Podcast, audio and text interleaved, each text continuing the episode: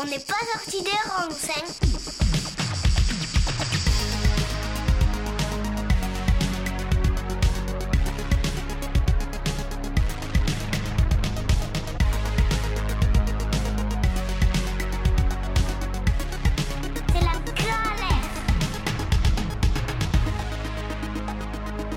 Salut à tous Toujours aussi heureux de vous retrouver pour une nouvelle émission de On n'est pas sorti des ronces sur Radio Alliance et Rage. Aujourd'hui, on va parler pollution de l'air et mobilité. On avait déjà un peu introduit le sujet de la pollution de l'air dans l'épisode 3 avec Lila, que je vous invite à aller écouter si ce n'est pas encore le cas sur le site de Radio Alliance ou sur la page de Spotify ou Deezer de l'émission. On avait alors axé l'entretien sur ce lien entre donc la pollution et la santé, puis l'agriculture et la santé. Aujourd'hui, on va essayer d'un peu plus se baser sur la pollution en milieu urbain, les axes d'amélioration et surtout évoquer l'important levier d'action que représente la mobilité. Pour cela, je vais accueillir deux invités, Sarah qui est chargée de mission mobilité dans une commune et Romain chargé de mission qualité de l'air dans une métropole. Donc salut à vous deux et ravi de vous avoir avec moi pour parler de ces sujets ensemble. Salut Bonjour. Jordan, merci beaucoup. Du, du coup, je suis super content de vous retrouver euh, ici. Euh, je vais vous poser donc les questions classiques que je pose à chaque fois. Je vais vous laisser un peu vous présenter. En, voilà, vous pouvez me dire donc qui vous êtes, qu'est-ce que vous faites et pourquoi vous le faites. Euh, je t'en prie, Sarah. Alors, je m'appelle euh, Sarah, j'ai 25 ans. Euh, mon travail actuel, donc je suis chargée de mission mobilité dans une commune euh, d'environ 11 000 habitants. C'est une commune qui est membre d'une métropole. Et voilà. Alors, moi, je m'appelle Romain, je viens de Montpellier. J'ai 27 ans et je travaille donc en tant que chargé de mission qualité de l'air dans une métropole de la région Occitanie. Et euh, voilà, au niveau. Est-ce que je te raconte un peu mon parcours euh, si tu veux. Ouais. Euh, donc, j'ai fait une licence en géographie et aménagement avec Sarah, d'ailleurs. On a fait la même licence à Montpellier. Et j'ai fait un- on a fait aussi un master transport, mobilité, réseau. Donc, on s'est tous les deux spécialisés dans le secteur des transports. Et après, donc, j'ai travaillé directement dans la thématique des mobilités en région parisienne. Mm. Et je me suis spécialisé petit à petit, au fur et à mesure de mes travaux, dans les thématiques de la qualité de l'air, où je suis aujourd'hui arrivé autant que chargé de mission qualité de l'air dans une métropole euh, de la région. Ok. Bah du coup, on va enchaîner sur ce thème-là. Euh, donc, euh, on va traiter dans un premier temps la pollution de l'air, puis ensuite, euh, plus précisément, la mobilité. Euh, du coup, je vais te poser quelques questions, Romain, sur le sujet de la pollution de l'air. Mhm. Euh, donc, j'ai envie de te poser tout simplement, qu'est-ce qui pollue notre air en milieu urbain actuellement? Alors, ça, c'est. euh, Il n'y aura pas de réponse euh, facile. Ce que je voudrais faire déjà pour commencer, c'est de définir déjà ce qu'est l'air et comment il peut être pollué et par quoi. Euh, donc, l'air, c'est composé à 78% de- d'azote et à 21% de- d'oxygène et puis 1% d'autres gaz. Donc, ça, déjà, c'est l'état de l'air quand il est sain et puis naturel. Souvent, il va être pollué par de nombreuses activités humaines, un peu aussi par des activités, enfin des activités, des euh, processus euh, naturels, mais ça va être vraiment nous ce qui va nous poser question aujourd'hui. C'est vraiment la pollution atmosphérique issue des activités humaines. Et euh, notamment dans les, zones urbaines, parce que ça concerne beaucoup de, bah, beaucoup de gens. et il y a beaucoup d'activités diverses, donc comme les transports, le résidentiel, c'est-à-dire le chauffage qui peut émettre des, des polluants.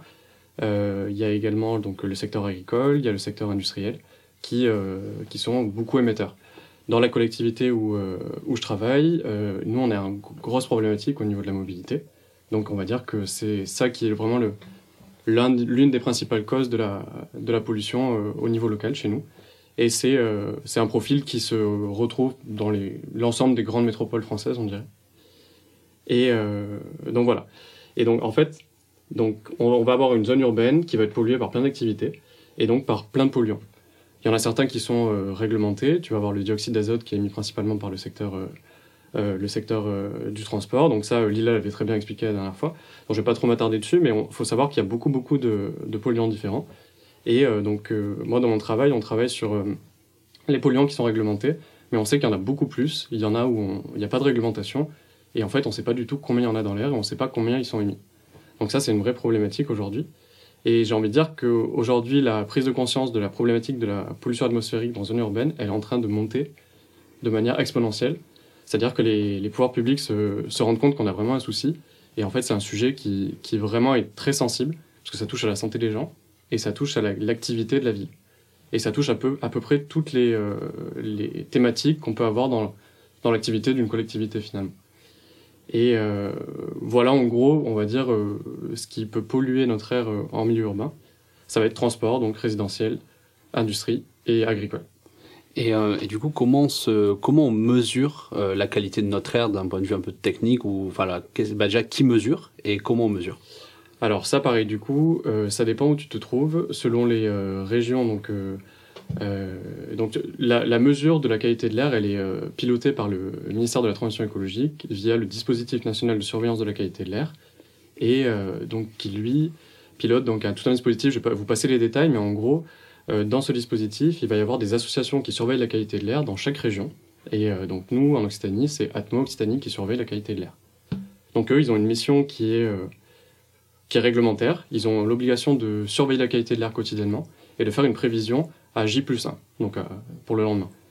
Donc ça, c'est la, la, surveillance. Mais alors la surveillance, elle repose sur euh, des stations fixes. Donc dans la métropole où je travaille, il y a cinq stations fixes qui mesurent différents polluants. Il y a de la modélisation qui comprend ces, euh, différentes mesures. Et il y a un inventaire des émissions. Et tout ça, en fait, avec ces trois, méthodes, ils arrivent à à évaluer la qualité de notre air au niveau local. Et ils utilisent différentes méthodes. Donc, tu as les stations, c'est vraiment des laboratoires, euh, c'est un peu des grosses caisses que tu peux retrouver en ville. Et euh, tu as les tubes passifs aussi, tu as la montée des microcapteurs aussi. tu as plein de méthodes aujourd'hui. Il y a vraiment une ébullition pour savoir comment on peut mesurer au mieux la qualité de l'air. Mais on va dire que la, base réglementaire, c'est sur ces cinq grosses stations. Et avec ça, ils font des modélisations et puis un inventaire des émissions. C'est-à-dire qu'ils vont voir chaque secteur en disant, voilà, au niveau du transport, euh, combien il y a de trafic, combien il y a d'activité économique. Avec ça, ils arrivent à calculer les émissions euh, euh, d'un territoire. Bah, surtout que la méthodologie a dû évoluer avec le temps, au fur et à mesure que la problématique a, fait que grandir depuis des années.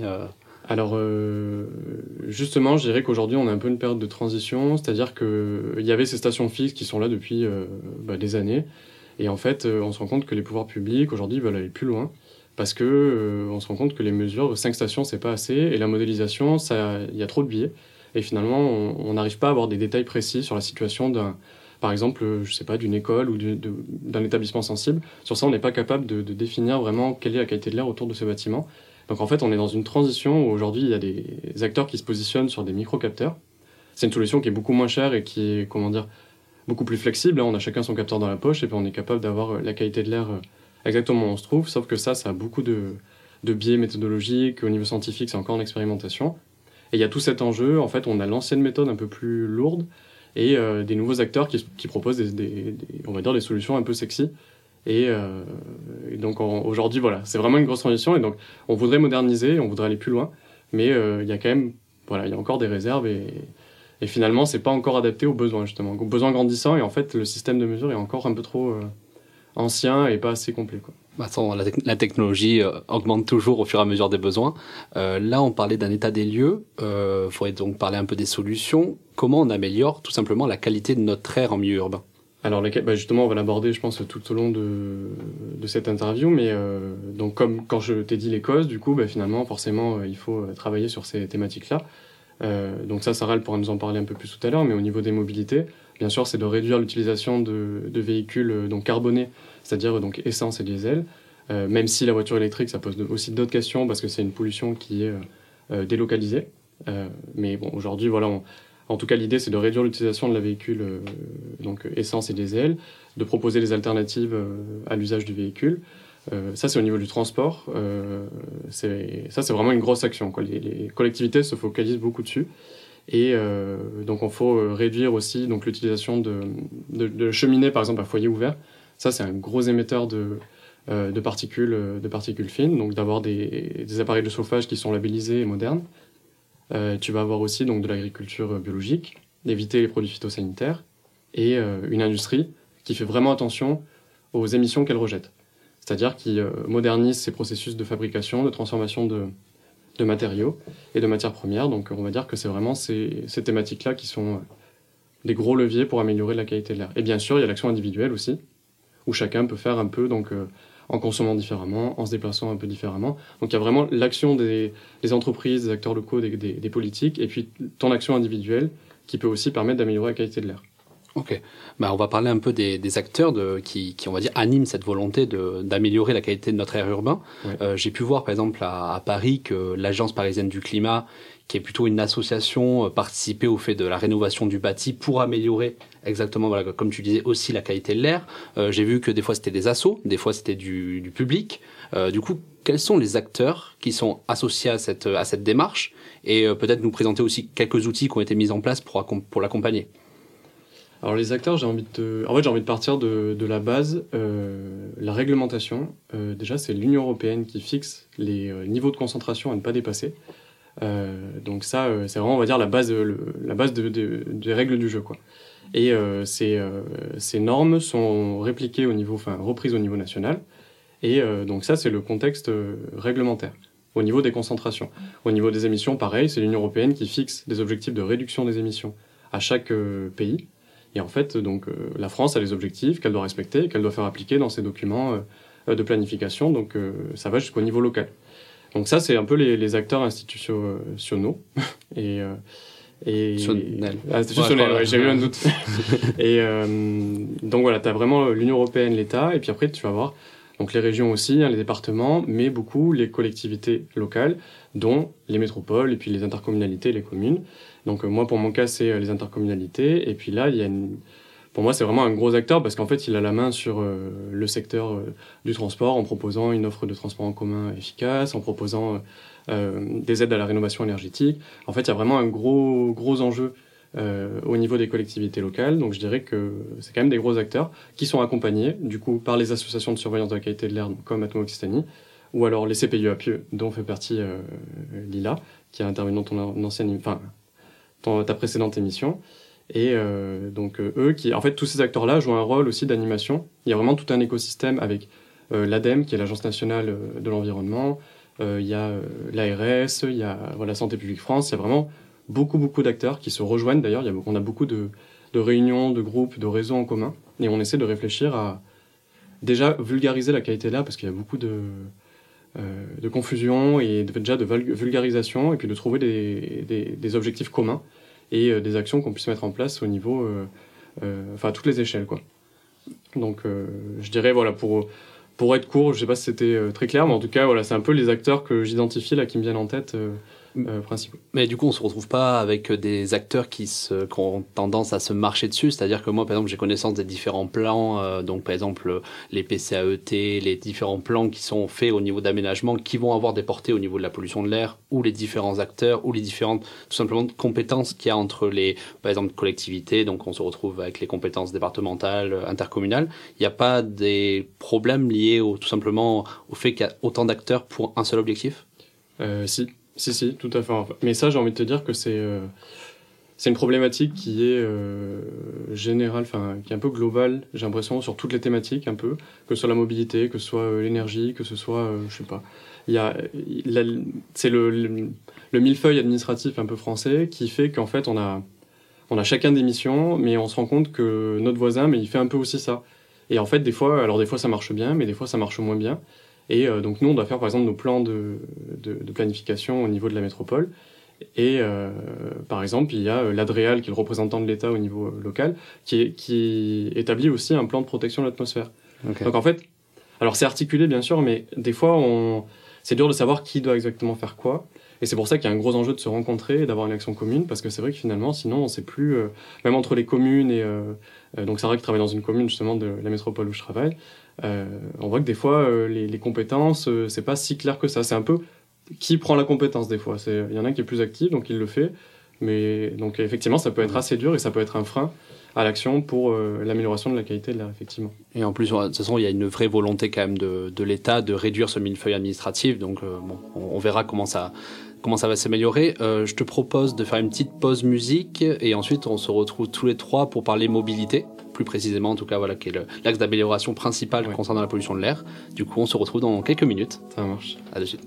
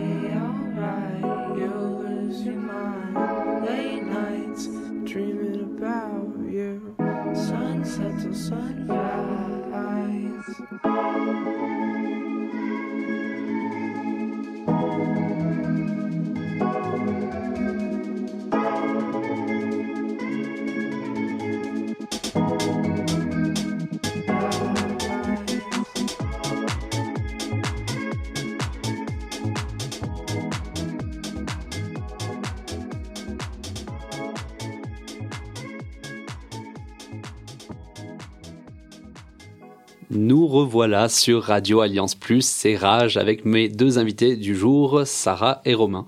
Euh, du coup, j'allais, voilà, je disais qu'on allait attaquer du coup le volet de la mobilité en milieu urbain. Euh, donc, avant d'attaquer ce volet-là, euh, Romain, je vais te faire commenter un petit passage de la présentation de la loi climat et résilience la vidéo je crois qu'elle date du 25 avril 2021 euh, du coup c'est une intervention donc euh, de la ministre de l'écologie Barbara Pompili. Euh, du coup tu, voilà, tu voulais que je te fasse euh, donc écouter ça et voilà, que tu puisses commenter. Donc on se retrouve juste après cet extrait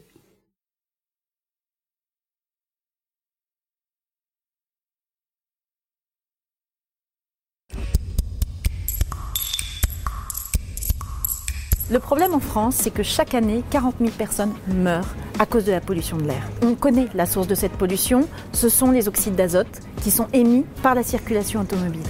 Et avec le projet de loi climat et résilience, on s'attaque enfin sérieusement au problème en créant des zones à faible émission dans toutes les agglomérations de plus de 150 000 habitants. Ça veut dire que concrètement dans ces villes, dans ces agglomérations, il existera des limitations pour réduire la circulation des véhicules les plus polluants. Dans le même temps, on mettra en place des voies réservées au covoiturage, des parkings relais et des bornes de recharge pour encourager les modes de transport plus respectueux de l'environnement. À côté de ça, on accompagne massivement tous ceux qui veulent changer de voiture pour un modèle moins polluant. Par exemple, si vous êtes un ménage modeste et que vous habitez dans une ZFE, vous pourrez recevoir jusqu'à 14 000 euros d'aide. Et ces mesures, elles sont efficaces. D'après les estimations, d'ici 4 ans, les émissions auront baissé de 40% dans une ville comme Paris. Euh, du coup Romain pourquoi tu as choisi ce passage? Alors, j'ai choisi ce passage parce qu'il y a donc euh, l'intervention de Barbara Pompili, elle est intéressante, mais euh, en fait, elle commence son introduction avec une erreur qui est, euh, qui est vachement commune et qui montre un peu la confusion qu'il y a autour de la- des thématiques de la qualité de l'air. C'est notamment quand elle dit donc euh, la pollution de l'air est coupable de 40 000 décès euh, par an en France, 40 000 décès prématurés.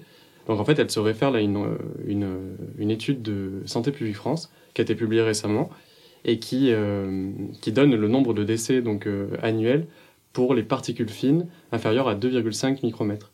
Et donc ça, donc c'est un polluant. Et en fait, elle directement après qu'elle ait dit donc il y a 40 000 décès euh, par an, elle dit donc on connaît les coupables, ce sont les oxydes d'azote qui sont eux émis par les transports principalement. Donc les particules, c'est aussi le transport, mais c'est les autres secteurs aussi. Et en fait, c'est qu'elle fait un mélange elle prend donc un chiffre euh, où il y a eu euh, donc une étude sur un polluant, et puis elle attribue ce chiffre à un autre polluant qui est complètement différent. Et euh, je trouve que c'est assez, c'est pas très grave en soi parce que le, fond du, discours est bien, mais je trouve que ça montre un peu le- les, confusions qu'il y a du coup autour de la qualité de l'air et de se dire que voilà dans une vidéo du ministère de la transition écologique, c'est quand même assez cocasse euh, qu'il y ait cette erreur. Euh, voilà. Pour moi, ça fait écho à ce que tu disais tout à l'heure, qu'il faut, un- je pense, un vrai travail de vulgarisation et de sensibilisation sur, sur la thématique pour, euh, pour avoir une meilleure lecture de, de ce sujet-là. Euh, donc, on va partir sur le, sur le volet de la mobilité. Euh, donc, j'ai envie de, de poser cette question. Donc, euh, voilà, euh, soit Sarah, soit Romain, je vous, je vous laisserai donc euh, y répondre. Euh, déjà, de quoi parlons-nous avec le terme mobilité? Alors, euh, bah déjà, peut-être ce qu'on peut dire sur euh, le terme de mobilité, c'est que c'est un terme qui est apparu plutôt récemment. Enfin, j'ai l'impression qu'on parlait beaucoup plus de transport avant. Maintenant, on parle de la mobilité, on parle même des mobilités. Et c'est assez révélateur parce que pour moi, la mobilité, bah, ça, ça comprend euh, pas mal bah, la voiture. euh, C'est-à-dire, voilà, c'est un peu entendu, c'est un peu évident qu'on va circuler en voiture.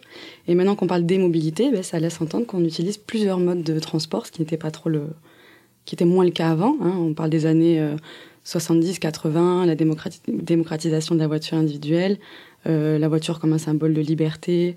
Euh, donc voilà, pour moi c'est assez révélateur. Donc la mobilité, il y a plusieurs mobilités. On parle de mobilité des, flux de marchandises par exemple. Ça on n'en parle pas forcément le plus, mais c'est aussi c'est aussi un aspect important de la mobilité. Et bien sûr, on parle des mobilités de de, voyageurs, hein, la mobilité des, des flux humains.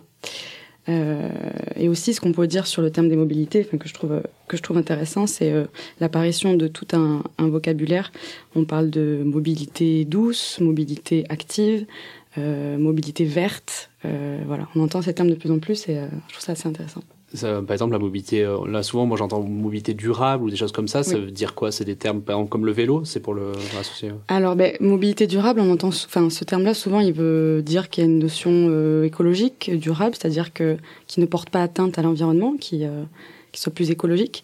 Mais je pense que c'est un peu des termes euh, qui peuvent être un peu fourre-tout parfois. Et Ouais. euh, des fois, on dit douce ou durable, mais c'est pas la même chose. Active, c'est encore autre chose. Donc, euh, C'est un- quoi la mobilité douce? Mobilité douce, euh, ça peut rejoindre plutôt ce qui est durable. Euh, Par exemple, euh, ben, les modes doux de déplacement, euh, ça peut être le vélo, ça peut être la marche. Mais certains parlent de transport en commun quand on parle des modes doux. Ça. Et les mobilités actives, par contre, ça va être ben, que la marche ou le vélo, ou tout ce qui fait travailler le corps. Ok, on, a, on aime bien choisir plein plein de vocabulaire pour, Tout pour à utiliser fait. On aime bien se compliquer la vie. Euh, et pourquoi le pourquoi la mobilité? C'est bah voilà tout simplement pourquoi c'est une des sources principales de la pollution de l'air. T'as as, déjà évoqué un petit peu ça euh, tout à l'heure, mais mais pourquoi en fait c'est quoi le principal problème?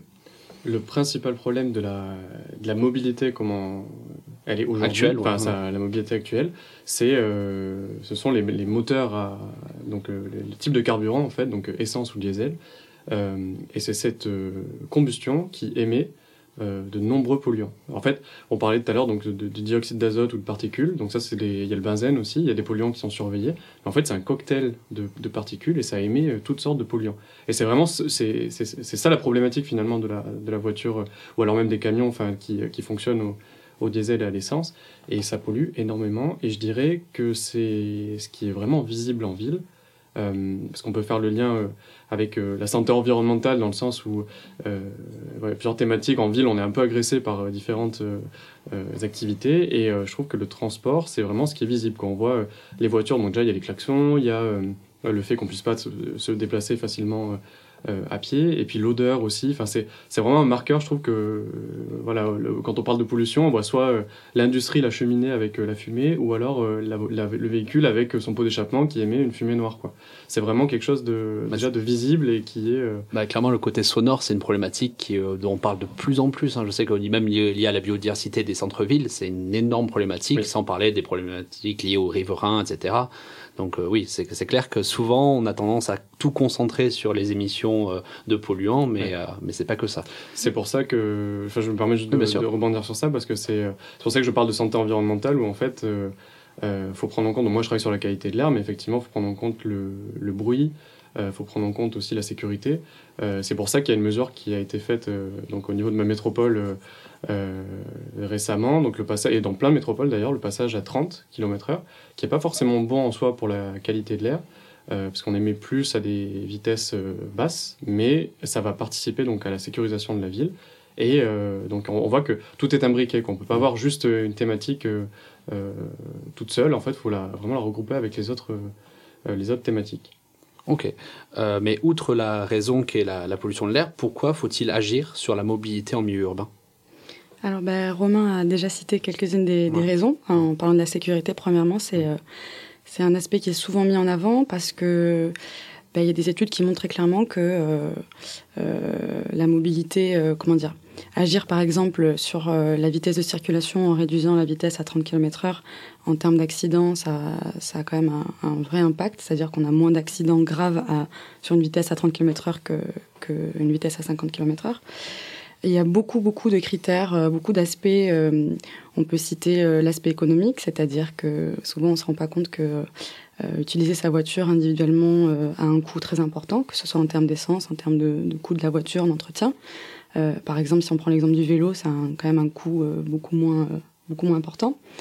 Euh, un aspect qu'on peut citer aussi, c'est le bien-être. hein, sur, euh, là, encore une fois, je prends le- l'exemple du vélo.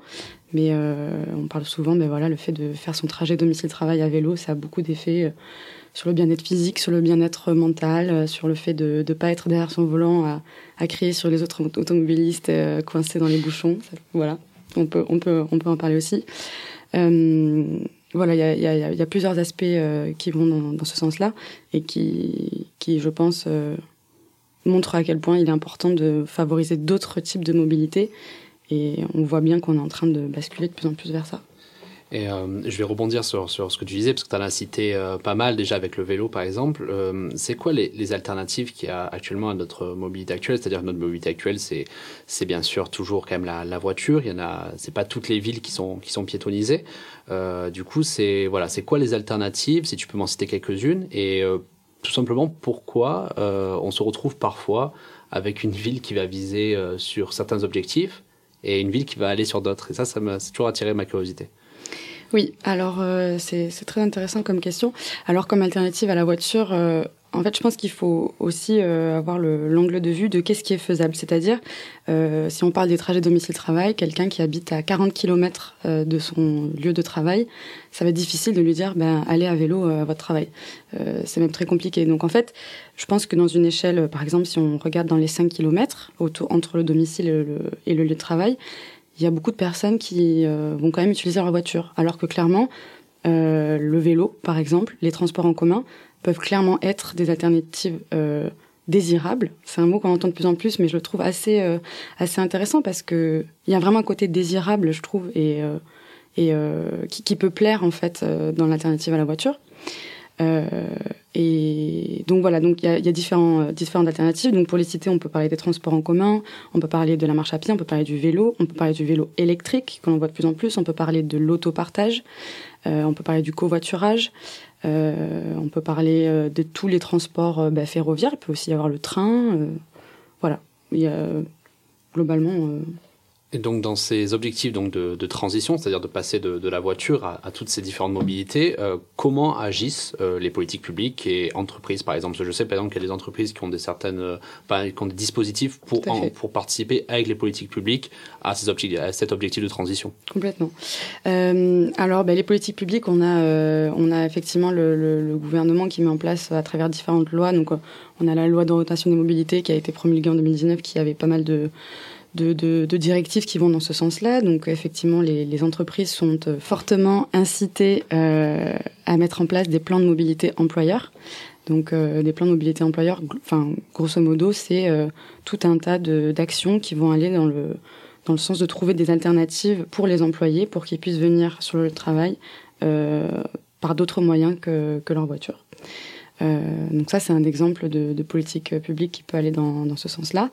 Et pour revenir sur la question d'avant, parce que j'ai pas tout à fait répondu, mais c'est vrai qu'on voit euh, certaines collectivités, certaines villes qui ne vont pas du tout dans le même euh, sens. Et ben, je pense que c'est euh, clairement lié à la, à la politique euh, de la ville, dans le sens où certaines, euh, certaines villes ont envie de prioriser euh, euh, une mobilité euh, plus douce. Par exemple, on a beaucoup entendu parler de Grenoble à l'époque où ils ont passé euh, toute la ville à 30 km heure. Euh, euh, les, to- les automobilistes étaient très mécontents. euh, Enfin voilà, mais c'était un choix, euh, c'était un choix politique. Et euh, voilà, donc euh, je pense que c'est un parti pris, c'est un parti pris, mais on voit de plus en plus euh, des villes qui vont dans le sens de laisser moins de place à la voiture individuelle et plus de place euh, aux transports en commun et aux mobilités douces. Euh, donc euh, voilà. Mais je vais rebondir sur ce que tu dis sur les, sur les limites, hein, parce que bien sûr, euh, tout dépend de la politique mise en place par, par la commune en question. Euh, par exemple, euh, la maire de Paris, euh, Madame Hidalgo, euh, du coup, a lancé quand même, euh, quand même un, on va dire vraiment ce- un grand dispositif lié à la mobilité. Euh, on a parlé, je crois, par exemple, là, des limitations à 30 km heure, euh, la piétonisation des berges, si je dis pas de bêtises. Mhm. Vous m'excuserez en tout cas les auditeurs si j'en dis une, mais en tout cas, elle a lancé euh, pas mal de choses. Il y a une opposition qui est juste énorme, bien qu'elle soit élue quand même toujours avec une grande majorité des, des Parisiens, il y a quand même euh, une grande, une grande opposition. On parle d'autoritarisme, d'incompétence, voilà des mots quand même très forts. Euh, comment on fait face à cette opposition? Alors euh, je pense que c'est Comment on fait ouais, accepter au mieux en tout cas ce type de changement-là. Alors je pense que c'est pas évident, mais moi je pense que c'est clairement une question de temporalité, euh, dans le sens où pour moi euh, chaque grand changement passe par une période euh, de doute, passe une par une période de, de, ben, voilà, de revendication importante. Mais c'est une étape nécessaire. Mais dans 15 ans, on se dira mais pourquoi pourquoi est-ce qu'on n'y a pas pensé plus tôt et pourquoi est-ce que ça n'a pas été fait avant Euh, Il y a un exemple que, que j'aime bien, que j'ai souvent entendu, c'est euh, quand Georges Frêche a voulu euh, piétoniser tout le centre-ville de Montpellier, euh, les gens lui ont dit mais il est complètement fou. euh, Et maintenant, ben, on trouve ça génial. Bah, c'est un modèle, hein, clairement. voilà. Dans le centre-ville de Montpellier, c'est un modèle. C'est ça, c'est un, des- c'est un des plus grands centres piétonniers d'Europe. Donc, euh, je pense que chaque grand changement se passe par euh, une phase euh, voilà, de, de- de transition qui est compliquée. Et il y a un autre exemple que j'aimerais bien citer à ce, sujet-là, c'est euh, les Pays-Bas. Parce que les Pays-Bas, c'est un pays euh, très euh, qui, qui est exemplaire sur le vélo, sur toutes les toutes les, les- les- les pistes cyclables, enfin le réseau cyclable qui a été mis en place, qui est qui est assez faramineux. Et, et j'entends souvent dire, on a l'impression que ça a toujours été comme ça. Et en fait, ça n'a pas toujours été comme ça. Et il y a 50, 60 ans, les Pays-Bas, c'était le tout voiture. Et il y a eu un changement, c'est euh, une petite fille de, de 6 ans qui s'est fait, euh, qui fait tuer euh, par une voiture, par un automobiliste. Et en fait, le papa de cette fille était un grand journaliste. Et le lendemain, il a fait une, une, de journal où il disait comment est-ce qu'on peut laisser nos enfants mourir. Et à partir de là, les gens se sont rués dans la rue, il y a eu des manifestations. Et en fait, c'est là que s'est enclenchée la politique cyclable. Et maintenant, on en est là où on est 50 ans plus tard. Ok, bon, bah, en tout cas, merci beaucoup, Sarah. Euh, on va basculer maintenant plus sur euh, vos métiers. Vous avez voilà, tout à l'heure pré- pré- pré- présenté en tout cas l'intitulé de, de vos postes. Euh, on va rentrer un peu plus dans le détail. Voilà, tout à l'heure, vous disiez que vous travaillez dans le même, à peu près dans le même rayon géographique, tous les deux. Déjà, j'ai envie tout simplement de vous demander en quoi consistent vos métiers, on va dire réellement, et en quoi ils sont complémentaires. Alors, du coup, donc c'est toujours difficile de décrire ces métiers-là parce Mm. que c'est euh, des. Enfin, en tout cas, pour chargé de mission de qualité de l'air, c'est un peu nouveau, j'ai l'impression. Euh, avant, il n'y avait pas forcément de chargé de mission de qualité de l'air, donc euh, c'est un peu en train de se créer, mais en gros, j'ai envie de dire que le, la première, le premier objectif que j'ai, c'est un peu d'acculturer déjà les, les politiques et les techniciens aux thématiques de la qualité de l'air. Donc, euh, comme je disais, hein, beaucoup de confusion, donc en fait, il y a, il y a un besoin d'avoir beaucoup d'explications, de, de, de, de reporting un peu de ce qui se fait, de- de- d'expliquer les choses. Euh, tu peux rappeler rapidement l'intitulé, ça te dérange pas? Alors c'est chargé de mission qualité de l'air. Ok.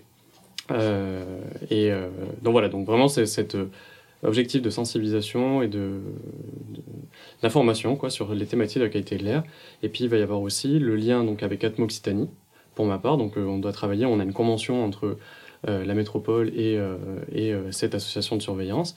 Et il y a des projets donc, qui sont inclus dans ce, cadre-là. Et il faut travailler avec eux en lien pour donc, utiliser à bon escient finalement les données qu'ils nous offrent dans nos politiques publiques. Et donc ça, il y a tout un gros enjeu de travail en commun euh, sur ce, sur ce point-là. Et puis avoir aussi donc, euh, l'intégration des, euh, des thématiques donc, qualité de l'air dans les documents d'urbanisme.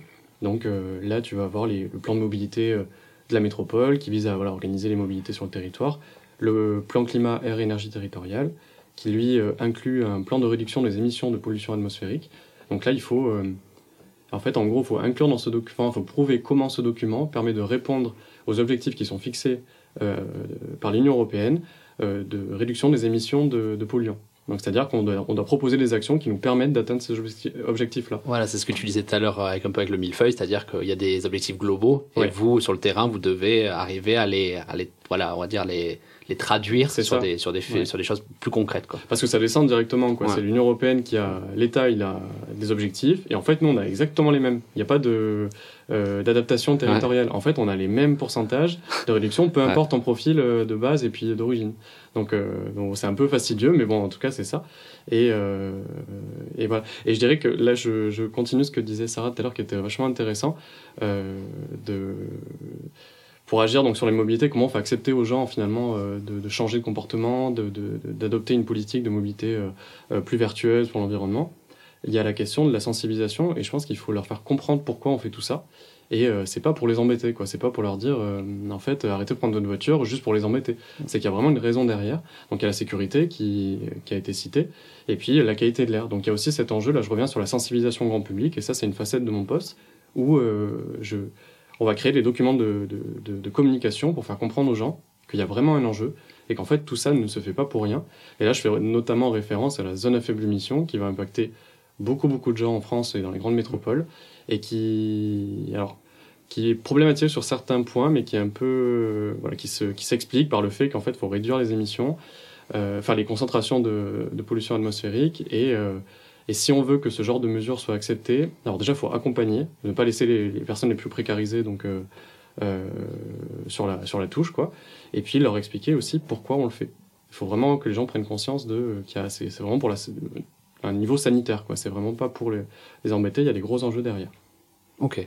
Bah, c'est vrai que souvent, euh, le... après, ce qui est dur des fois, bah, parfois un peu compliqué de faire accepter, c'est surtout que, hum, par exemple, pour la, pour la problématique de la voiture, c'est qu'il y a certaines communes qui vont bien sûr euh, voilà, dire aux gens d'utiliser peut-être plus des transports en commun, plus euh, leur vélo, mais en fait, on, il y a peut-être pas assez encore les services, euh, enfin suffisamment de services accessibles pour euh, l'individu pour vraiment facilement se passer de, la voiture. Mais c'est pour ça qu'il y, a un- travail à la fois en termes de, il faut que la, mairie propose des choses et qu'il y ait une, une- action de sensibilisation qui accompagne le, on va dire le, service qui va être apporté euh, aux citoyens. Euh, et toi, Sarah, du coup, ton, poste, du coup, est un peu complémentaire à celui de Romain? Oui, on peut, on peut dire ça. Je voulais simplement euh, juste compléter sur, euh, sur quelque chose dont on vient de parler. Euh, et c'est ce que tu viens de dire, Jordan, c'est l'opposition un petit peu entre, finalement, entre rural et urbain, en fait. hein. Parce que quand on est dans l'urbain, bah, on a quand même plein de, solutions possibles. On peut prendre le transport en commun, on peut prendre son vélo, on peut prendre sa voiture, on peut prendre... Voilà. Et quand on est dans un milieu plus rural, eh ben, notre, notre champ de possibilités, il est quand même beaucoup plus réduit. Et c'est une vraie question parce que, effectivement, je pense qu'il y a un manque énorme de dessertes en transport en commun. Et je pense que s'il y avait un axe sur lequel il faudrait vraiment euh, mettre des moyens et travailler, ça serait, ça serait celui-là.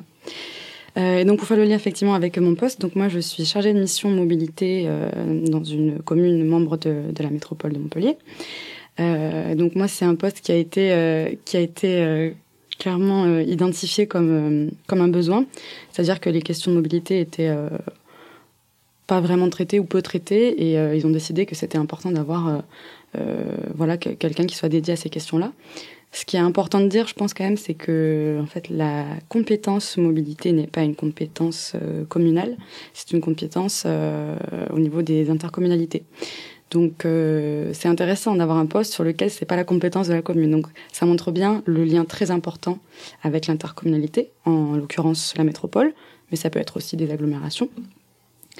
Et ça montre bien en fait le- la nécessité d'être en lien euh, euh, constamment avec, euh, avec l'intercommunalité pour améliorer l'offre de transport en commun, pour améliorer euh, l'offre en- de réseau cyclable par exemple.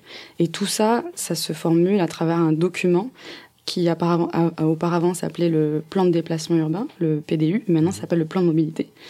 Et voilà, sur la métropole, on a notamment le plan de mobilité 2030 qui est censé euh, décrire les grandes orientations de mobilité sur le territoire de- des, des 31 communes. Ah Oui, du coup, en fait, c'est vrai que tu te retrouves dans une situation où en fait tu travailles pour une commune, mais euh, en fait, en réalité, tu travailles pour euh, l'intercommunalité dans le sens où euh, c'est elle qui a, on va dire, les, les leviers pour euh, améliorer ou en tout cas la, la mobilité sur l'ensemble du territoire, non? On peut dire ça. En Ouais. fait, c'est assez paradoxal parce que en même temps, c'est travailler avec cette inter- intercommunalité pour améliorer les choses et en même temps, il y a une forme de défense d'intérêt de la commune. Ouais. Euh, malheureusement, mais en fait, c'est oui, euh, c'est un peu le cas. C'est-à-dire, euh, il faut un peu défendre défendre son pain parce que on est on est en comment dire, on est en forcément en communion et on est en, en comment dire, on est tous ensemble. Ouais, voilà. Mais mais en même temps.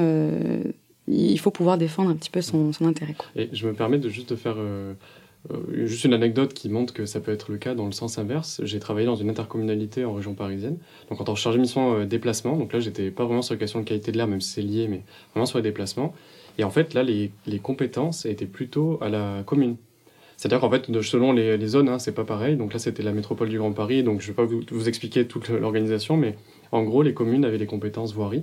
C'est-à-dire que c'était à elles de faire les aménagements cyclables. De... Voilà, elles avaient vraiment plus de compétences que l'interco où je travaillais. Et euh, du coup, ça peut être le cas inverse, finalement. Et donc là, c'était plus. Donc moi, j'avais le rôle de l'intercommunalité, d'aller justement chercher les communes et essayer d'organiser, enfin, de les- harmoniser les actions entre elles. Euh, donc euh, on voit que des fois, ça peut être dans un sens et puis dans l'autre. Et c'est pas vraiment travailler pour ou, ou contre, c'est un peu. c'est particulier, quoi. C'est vraiment du. euh, L'interco va essayer d'harmoniser, puis la commune va essayer de, de profiter de la. Enfin, profiter. D'utiliser l'interco Ouais, aussi pour euh, valoriser ses actions. Et puis en même temps, c'est vraiment un jeu d'un rapport de force qui est intéressant. Donc c'est complémentaire et c'est.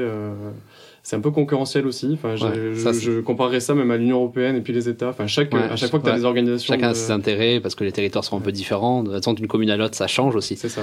Donc, euh, Et en même temps, c'est nécessaire. Ça, donc c'est assez particulier comme. euh, Bon, le plus important, c'est qu'on arrive à être euh, qu'on arrive à être efficace. Euh, avant de, du coup, de finir avec les questions plus personnelles, du coup, là, on va clôturer un peu le sujet, donc mobilité et pollution de l'air. Du coup, je vous, voilà, je vous remercie quand même tous les deux sur, sur toutes les, les précisions que vous avez apportées. On va faire une petite pause musique. On se retrouve dans quelques minutes pour euh, les, les questions, du coup, euh, voilà, les questions habituelles, euh, Ça plus marche. perso. Allez, à de suite. Merci beaucoup.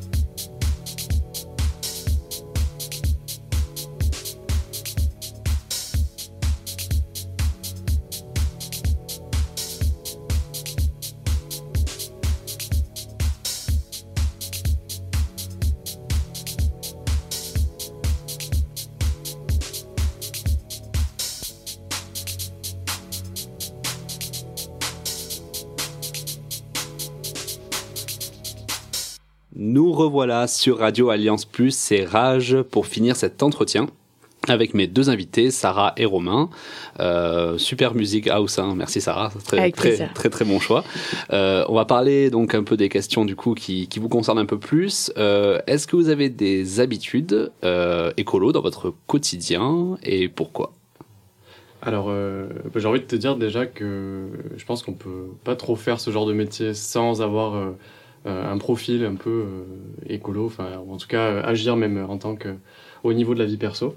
Euh, donc euh, oui, enfin j'essaie en tout cas. euh, Je dis pas que je suis parfait. Il y a beaucoup de paradoxes hein, aussi. hein, il y on peut pas non plus être euh, parfait tout le temps, mais ça fait quand même depuis. euh, je dirais depuis que j'ai fait mon bac en STG, mar- marketing, que je me suis rendu compte de tous les problèmes qu'il y avait euh, au niveau de la société de consommation, tout ça. Franchement, c'est vraiment au lycée que je me suis rendu compte de- qu'il y avait un problème. Et depuis, en fait, euh, je dirais que voilà, ça fait déjà plus de 10 ans maintenant, euh, que j'ai établi plus de, de comportements un peu euh, plus vertueux pour l'environnement. Donc au niveau de l'alimentation, j'ai de manger bio, local, de, des habits, d'acheter de seconde main. Donc essayer de moins prendre l'avion, ce qui est très dur quand on aime Ouais. beaucoup voyager.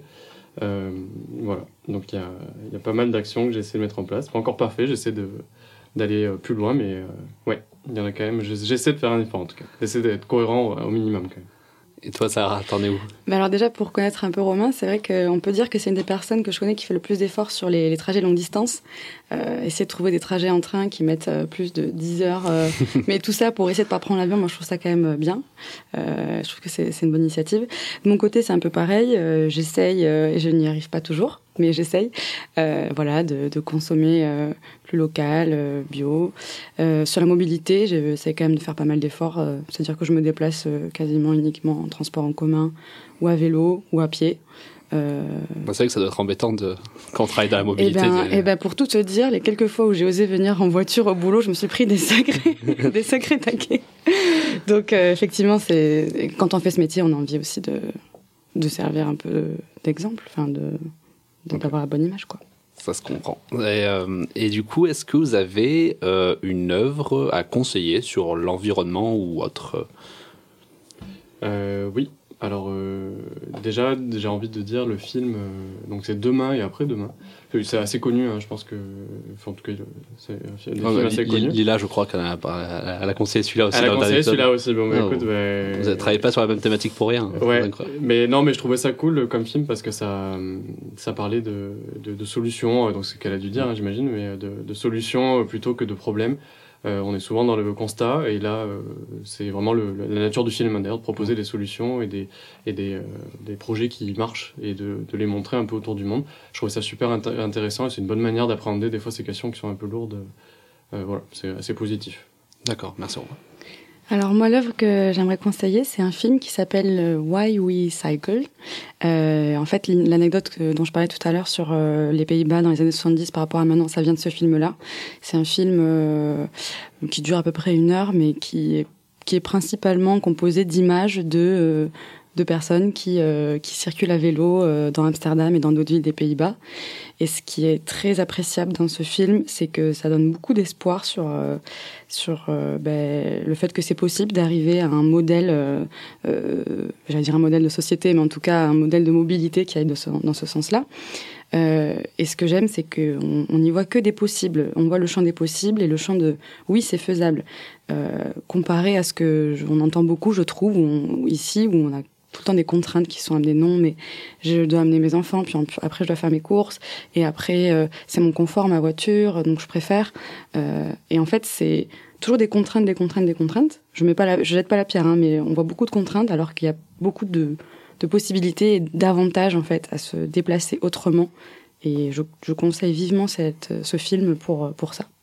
Ok, merci Sarah. Il nous reste assez peu de temps, du coup je vais vous demander voilà, de, faire un petit peu plus vite que, que d'habitude. Euh, Est-ce que vous avez une personnalité publique qui vous inspire dans votre quotidien et pourquoi? Euh, moi, j'ai une personnalité publique qui m'inspire beaucoup, c'est François Ruffin. Euh, voilà, il fait partie du parti de la France Insoumise, mais je l'aime pour son engagement, tout simplement, son rapport au peuple, à la société. Il est très proche.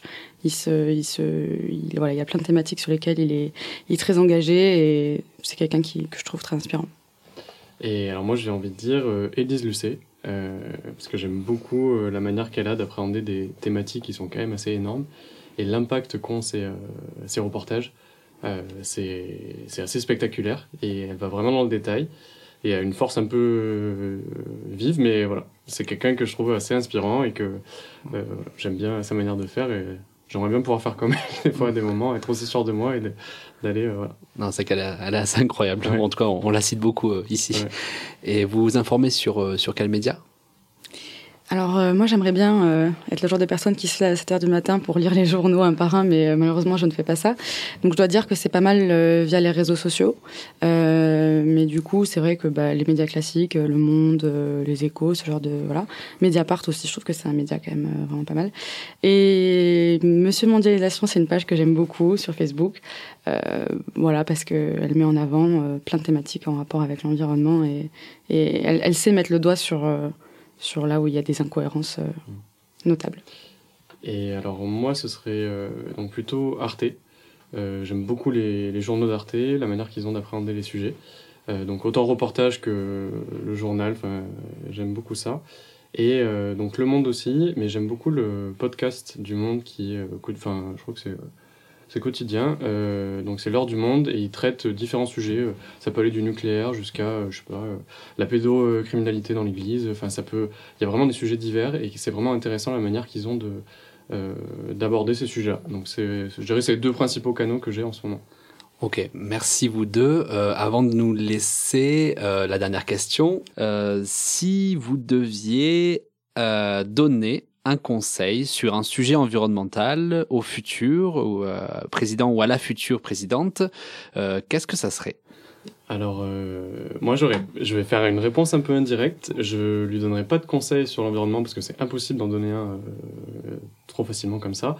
Je lui dirais plutôt de, il faut vraiment revoir le système démocratique qui permettrait de pouvoir avancer sur les questions de l'environnement.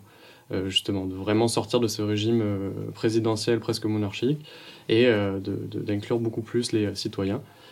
C'est vraiment ça que je dirais. ouais. Le système démocratique, il faut vraiment travailler dessus. Et... Très bon conseil. Euh, bah, je suis complètement d'accord avec toi, Romain. Euh, moi, j'ai un exemple un peu plus précis parce que c'est un modèle qui me plaît beaucoup.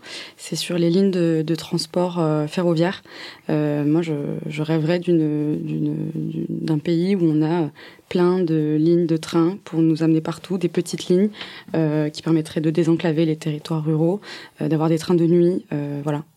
Il y a quelques pays comme ça qui ont beaucoup plus, l'Allemagne, la Suisse, etc. Et euh, je trouve que ça serait un, un beau modèle. Bah, quand on voit la carte ferroviaire qu'il y avait avant en France, c'était complètement hallucinant. Ça fait Donc, un peu euh, peur même. Donc ouais, bah, j'espère qu'on arrivera là. On y arrivera. Merci à vous deux, euh, vraiment. Euh, c'était c'était vraiment beaucoup trop bien de partager ce, ce moment avec vous. Euh, c'était un plaisir en tout cas de, de vous recevoir pour parler du lien étroit entre la pollution de l'air et la mobilité.